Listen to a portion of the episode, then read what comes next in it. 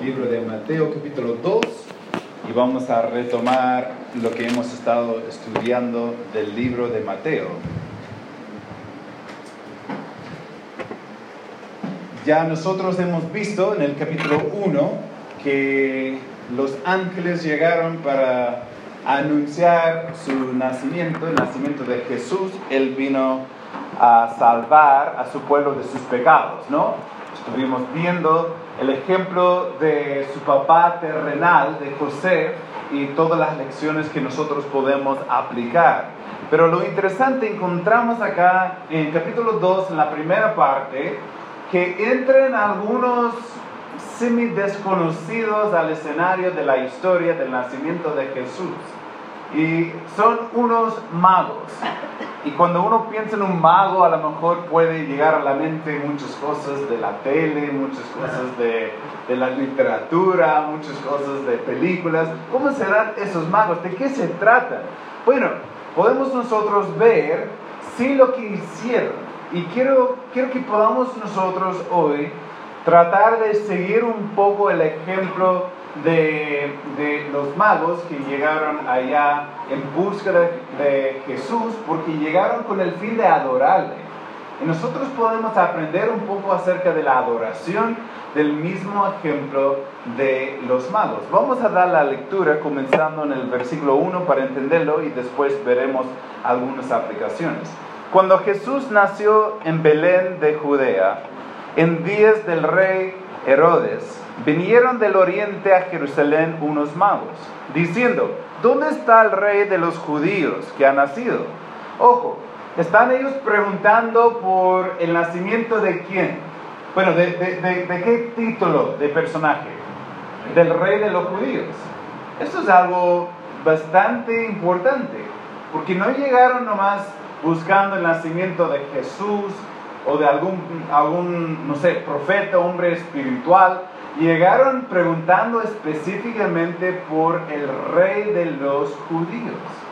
Eso presentaba un problema a, la, a, las autoridades de Jerusalén, de Judea, porque ahora están hablando del nacimiento de un rey. ¿Qué quiere decir? Que viene ahora quizás alguna revolución un poco más adelante, que van a tratar de ponerle a él de qué se trata todo lo que están hablando. Versículo 2, diciendo, ¿dónde está el rey de los judíos que ha nacido? Porque su estrella hemos visto en el oriente y venimos a adorarle. ¿Cuál fue el fin de la llegada de los magos? Adoración. Adoración. Llegaron buscando adorar. Nosotros podríamos sospechar o decir muchas cosas acerca de ellos, pero aquí encontramos hombres que habían estudiado, hombres que habían tomado el tiempo, hombres que estaban bu buscando aparentemente entender de las escrituras algo de la llegada de uno prometido y, y todo estaba alineando ahora con, con, con las familias, el tiempo, la estrella que se presentó y llegaron ellos buscando adorarle. La Biblia dice en el versículo 3, oyendo esto, el rey Herodes se turbó y toda Jerusalén con él. No fue una noticia escondida, sino llegaron algunos, algún delegado importante, unos magos, personas de estudios, personas importantes, llegan, van a presentar regalos después, regalos no baratos, entonces hombres, lo más probable en su viaje, viajaron con, con, con mucha estabilidad económica, entonces fue como algo de, noticia entre allí en Jerusalén y se turbó Herodes cuando lo escuchó. Versículo 4. Y convocados todos los principales sacerdotes y los escribas del pueblo, les preguntó dónde había de nacer el Cristo. Cristo, la palabra que tenemos en el Nuevo Testamento de base de griego, es lo mismo de la base en hebreo de Mesías. Ya, Herodes llamó, vamos a juntar a todos los que saben bien de la Biblia. Y le, les preguntamos, a ver, el Mesías, el que estamos esperando, el que los profetas por años han estado hablando, diciendo que viene prontamente, va a nacer. A ver, ¿en qué lugar va a nacer? ¿Quién sabe? ¿Quién puede darnos alguna información? Versículo 5, la Biblia dice, ellos le dijeron, en Belén de Judea, porque así está escrito por el profeta. Y tú, Belén, de la tierra de Judá, no eres la más pequeña entre los príncipes de Judá, porque de ti saldrá un guiador que apacentará a mi pueblo Israel. Entonces Herodes, llamando en secreto a los magos, indagó de ellos diligentemente el tiempo de la aparición de la estrella. Puedes imaginarlo, ¿no? Se juntó allí con todos los escribas, los que su trabajo era escribir copias de la Biblia, o con aquel entonces no había una, una, imprenta donde podrían llegar y comprar copias de la Biblia, entonces algunos hombres tenían el cargo de cuidar la palabra de Dios, de reproducir la palabra de Dios, de, de asegurarse que todo esté marchando bien en las copias, los escribas. Y, y ahí los otros líderes, profetas o, profesores, maestros de la ley, llegaron y le dijeron, Belén tiene que ser. Entonces Herodes, ya, sé el lugar, ahora necesito entender la línea de tiempo. Entonces invitó a los magos, a ver, cuénteme, ¿cuándo, ¿cuándo presentó la estrella? Porque quiero saber más o menos en qué, en qué fecha tenía que haber nacido. Y podemos nosotros buscar ahí en Belén, veremos en el versículo 13, ah, las ganas de Herodes no era ir a adorarle, sino ir a, matarle al niño y estaba tratando de, de, de, llegar a la conclusión. Vamos a seguir leyendo lo que dice acá en el texto. La Biblia dice en el versículo 7, les llamó el 8 y enviándolos a Belén, dijo, id allá y averiguad con diligencia acerca del niño, y cuando le halléis, hacedmelo saber, para que yo también vaya y le adore. No tenía ninguna gana de hacerlo, no fue su intención, estaban mintiendo. Pero pensaba, ya voy a mandarles a ellos, voy a tratar de alinearme con ellos para que piensen que todos deseamos lo mismo ellos pueden ir, pueden volver, me pueden dar la información que necesito. Ellos, habiendo oído al rey, se fueron. Y aquí la estrella que habían visto en el oriente iba delante de ellos, hasta que llegando se detuvo sobre donde estaba el niño. Y al ver la estrella, se regocijaron con muy grande gozo. Y al entrar en la casa, vieron al niño con su madre María y postrándose lo adoraron y abriendo sus tesoros le ofrecieron presentes, oro, incienso y mirra. Pero, pero siendo avisados por revelación en sueños, no, que, que no volviesen a Herodes, regresaron a su tierra por otro camino. Y el versículo 13 habla de cómo Herodes, en la última parte, buscará al niño para matarlo. Eso fue la intención de Herodes. ¿Qué podemos nosotros aprender acerca de la adoración de estos magos? A veces unos dicen tres magos, la Biblia no dice que son tres, dice que hay más que uno, pero hay tres regalos y por, por, ende algunos piensan, bueno, tres regalos, deben haber tres magos, pero podrían haber sido quince o podrían haber sido dos, no sabemos, pero más que uno, eh, allí con sus tres regalos. ¿Qué podemos nosotros aprender de ellos? En primer lugar, ven ante la presencia de Jesús para adorarle. ¿Qué debemos hacer? Todos los días debemos ir ante la presencia de Jesús. Bueno, sabemos que Jesús está en todos lados, ¿no? Entonces siempre estamos en su presencia. Pero hay momentos en el día, hay momentos en la semana, donde pausamos la rutina normal y nos enfocamos en conversar con Él.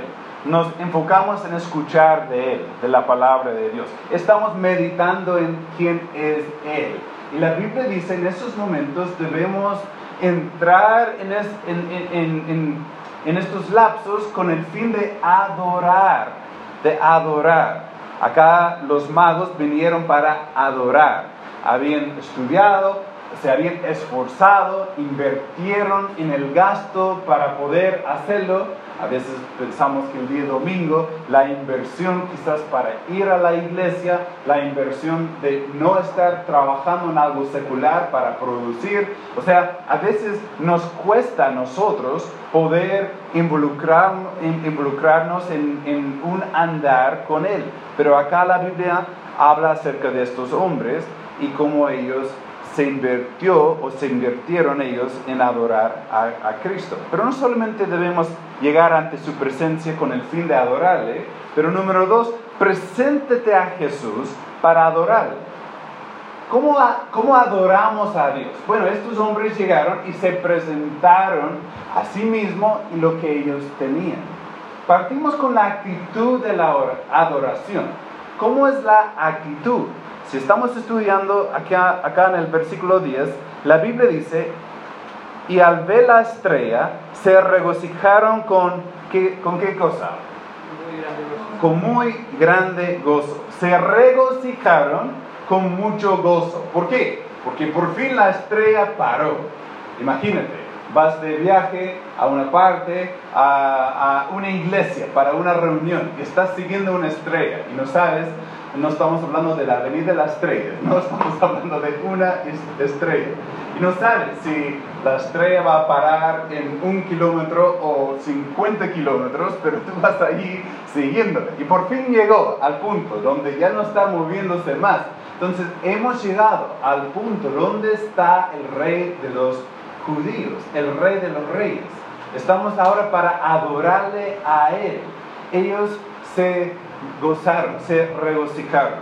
Y cuando pensamos nosotros en la actitud que tenemos nosotros cuando llegamos a la iglesia, cuando llegamos al tiempo de, de la comunión con Dios, ¿cuál es la actitud que tenemos nosotros?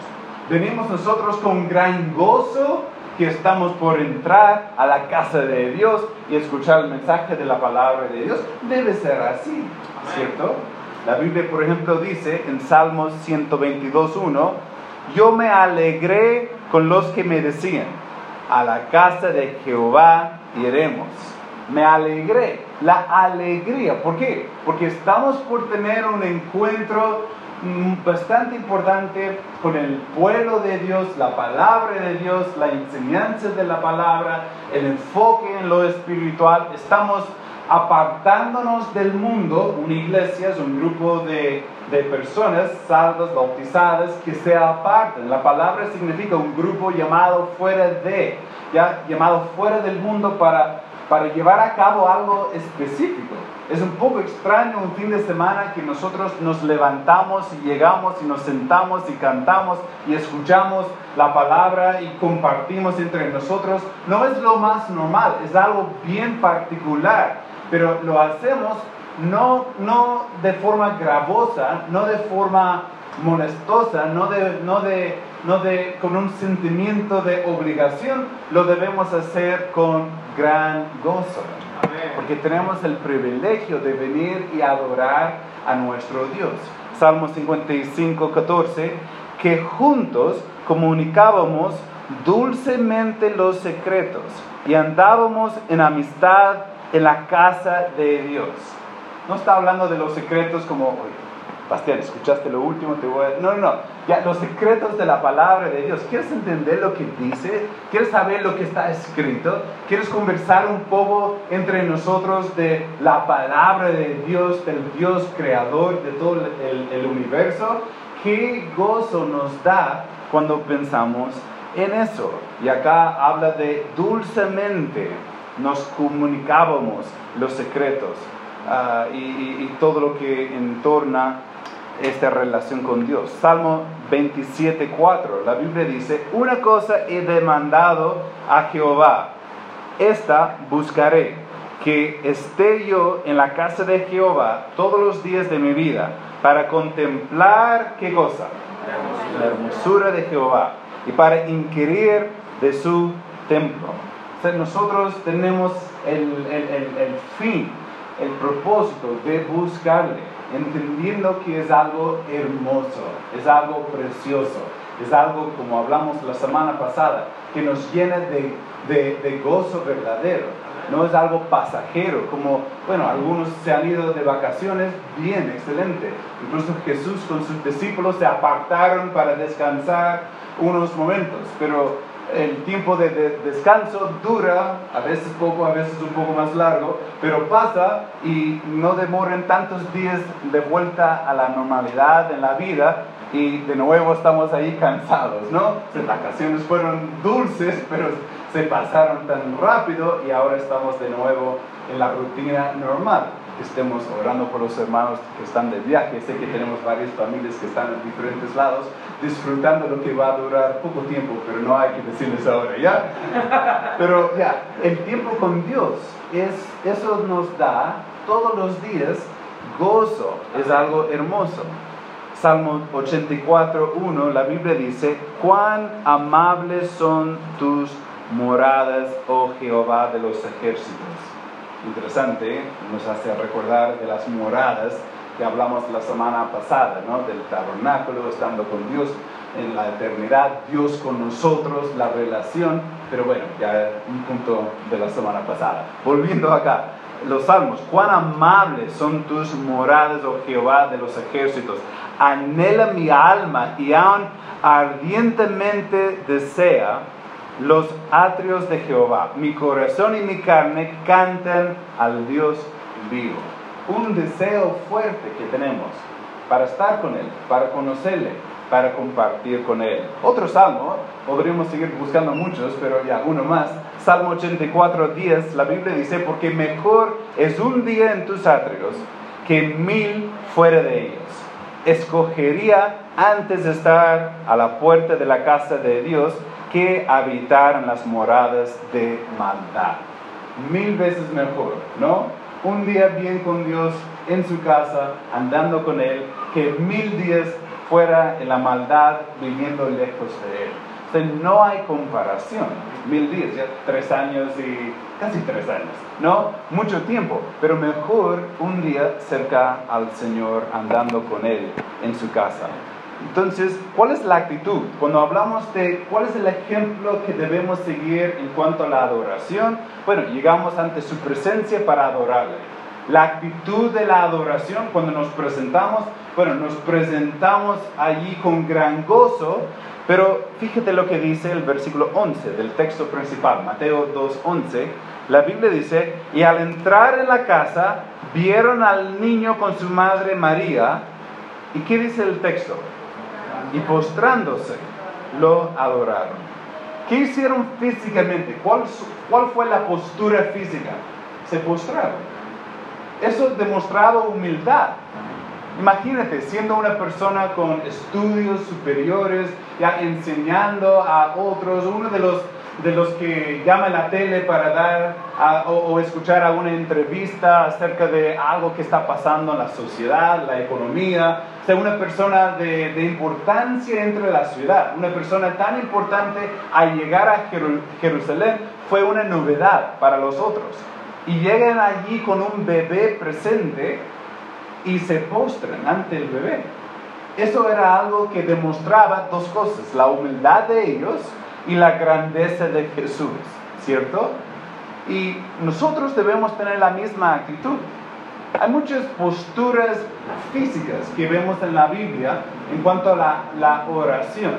Y la verdad no importa cuál optamos usar. Hay algunos que estaban de rodillas, otros postrados, otros parados, otros con manos levantadas, otros con ojos cerrados, ojos abiertos. O sea, hay muchas formas, pero la actitud debe ser siempre igual.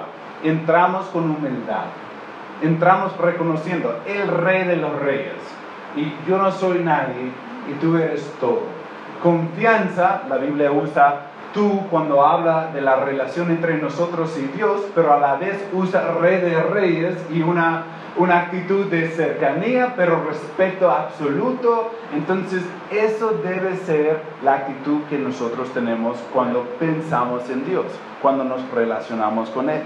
La Biblia en los Salmos, Salmo 95, 6, dice, venid, adoremos y postrémonos, arrodillémonos delante de Jehová nuestro Hacedor. Allí la actitud de humillarnos, de ponernos ante Él. Estaba hablando con Tracy, ustedes se, acuerdan de Tracy, la, la, misionera que viene pronto a Chile, estará trabajando, bueno, estará congregándose acá, pero estará trabajando entre el equipo de iglesias, apoyando en varios proyectos. Entonces ella nos comentaba a Lore y yo hace, hace un tiempo atrás que estaba de visita en una iglesia, una iglesia uh, bautista, buena doctrina y todo, pero tenían antes de la reunión una junta de damas para orar en una, en una sala y le invitaron a ella. Ella entró y la dama que estaba a cargo dijo, ahora vamos a orar, pero vamos a orar todas postradas. ¿Ya? Entonces cada uno puede encontrar su, su menos mal había alfombra en, la sala, pero y, y, Tracy contaba después la primera vez que había estado ahí postrada en el piso, mirando ahí al piso pero, y orando, era inusual, ¿no? Y tal vez físicamente puede ser algo un poco inusual para nosotros, pero encontramos patrones bíblicos, ¿no? Donde personas lo hacían, no sería malo, pero la actitud, la actitud es lo mismo. Señor, no soy nada y eres todo. Y vengo para postrarme ante ti, Señor. Estoy aquí no exigiendo mis derechos, no mirándonos como iguales, no haciendo un contrato, un acuerdo, ya, yo hago eso si me haces y allí No, no, no, yo llego diciendo, Rey de Reyes, aquí estoy a la orden de forma literal, ¿ya? No vivo para mí, vivo para ti. Y es importante que tengamos nosotros la misma actitud. Se postraron, se humillaron allí ante ellos. La Biblia habla en varias ocasiones, en los Hechos, por ejemplo, no, no vamos a buscarlo, pero había dos casos en el libro de los Hechos que los mismos apóstoles estaban predicando y haciendo a veces milagros y en dos ocasiones la gente se postraba, se arrodillaba allí ante ellos. ¿Y qué dijeron ellos? Por favor, póngase de pie. No somos dioses, somos simplemente hombres. Ellos reconociendo que esta actitud de postrarse, lo que hicieron los magos, era un gesto de adoración. Y ellos adoraron a Jesús. Ellos, esos magos, no sabemos tanto de su trasfondo, pero habían aparentemente entendido suficiente del Antiguo Testamento a ir en búsqueda del nacimiento de Jesús según el cumplimiento de las profecías y cuando llegaron entendieron que Él es el Mesías, el prometido y estamos aquí para adorarle. Creemos en Él, sabemos quién es Él. Bueno, encontramos no solamente la actitud de la adoración cuando nos presentamos, pero encontramos el hecho de la adoración. El hecho de la adoración. Mira lo que dice la Biblia en el versículo 11. Y al entrar en la casa, vieron al niño con su madre María y postrándose lo adoraron. Y abriendo, ¿qué dice la Biblia? Sus tesoros. Le ofrecieron presentes. Llegaron allá se postraron y dieron. Nosotros damos porque amamos. La Biblia habla en Juan 3:16, quizás el versículo más conocido, que Dios nos amó y ¿qué hizo? ¿Alguien se acuerda cómo va la primera parte del versículo? Porque de tal manera amó Dios, amó, Él amó y ¿qué hizo? Él dio que ha dado a su Hijo. Entonces el amor da, da del tiempo, da de, atención, da de afecto, da lo, lo, necesario. Nosotros muchas veces damos a nuestros hijos o damos a nuestros padres o damos a nuestro cónyuge porque les amamos y deseamos servir y apreciar y a través de algún obsequio uno puede mostrarlo. Bueno, nosotros hacemos lo mismo con Dios o en la clase de adultos, por lo menos, perdón jóvenes que no estaban, pero hablamos un poco de cómo, cómo dar de lo que tenemos para, para hacer tesoros en el cielo, no solo acá en la tierra. Va de la mano con lo que estamos viendo aquí. Cuando llegamos a la iglesia tenemos las ganas de aprender, mucho gozo, estamos de forma humilde presentándonos ante Dios y llegamos también para dar. Señor, aquí estoy para servirte. Aquí está mi vida. No me pertenece, te pertenece. Aquí está de lo que tú me has dado a través de la economía, a través del trabajo. Quiero devolver parte en un hecho de adoración. a veces cuando pensamos en el culto, la reunión en sí, cuando pensamos en la ofrenda, bueno, adoración, si, si uno viera el horario del el programa, la pauta que seguimos los que estamos administrando y llevando a cabo la reunión, si tenemos una parte que, que, dijera adoración, uno pensaría, bueno, música, ¿no? Está hablando de la música, la adoración. Ofrenda, no, no, no, eso no es adoración, sino es otra parte es la parte donde me, me piden dar alguna, alguna ofrenda, algún dinero. Pero la Biblia nos enseña que cuando damos de nuestro tiempo, de nuestro esfuerzo, de nuestra economía, estamos adorando. Y nosotros debemos ver a la ofrenda no como algo gravoso, algo complicado, algo que nos duele, algo que, bueno, tengo que hacerlo, si no, no sé, a, lo mejor me van a echar del trabajo, entonces voy a tratar de ganar algún favor con Dios a través de, de mi ofrenda. No, Señor, debemos nosotros dar porque estamos adorando aquí está Dios, ha sido tan precioso Dios conmigo, es tan hermoso, me da gozo, propósito en la vida, yo vivo por Él y para Él y todo se trata de Él. Y ahora tengo la oportunidad de dar de mi tiempo, de llegar con mucho gozo, de dar de mis recursos, porque de, de Él se trata todo y yo quiero adorarle más.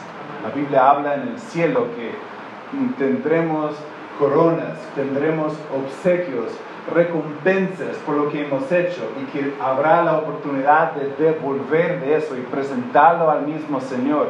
Una forma de adorar, de adorar.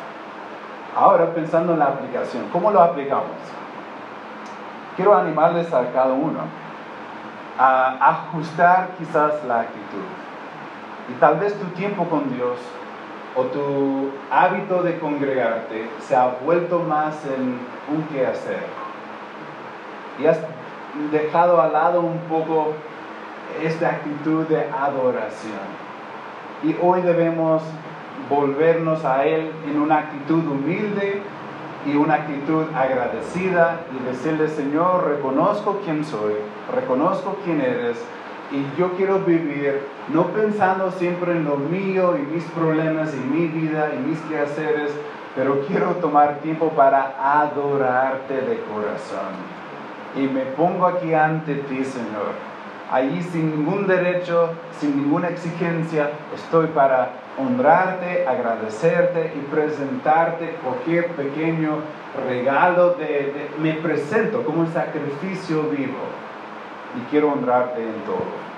Eso sería bueno para nosotros, ¿no es cierto?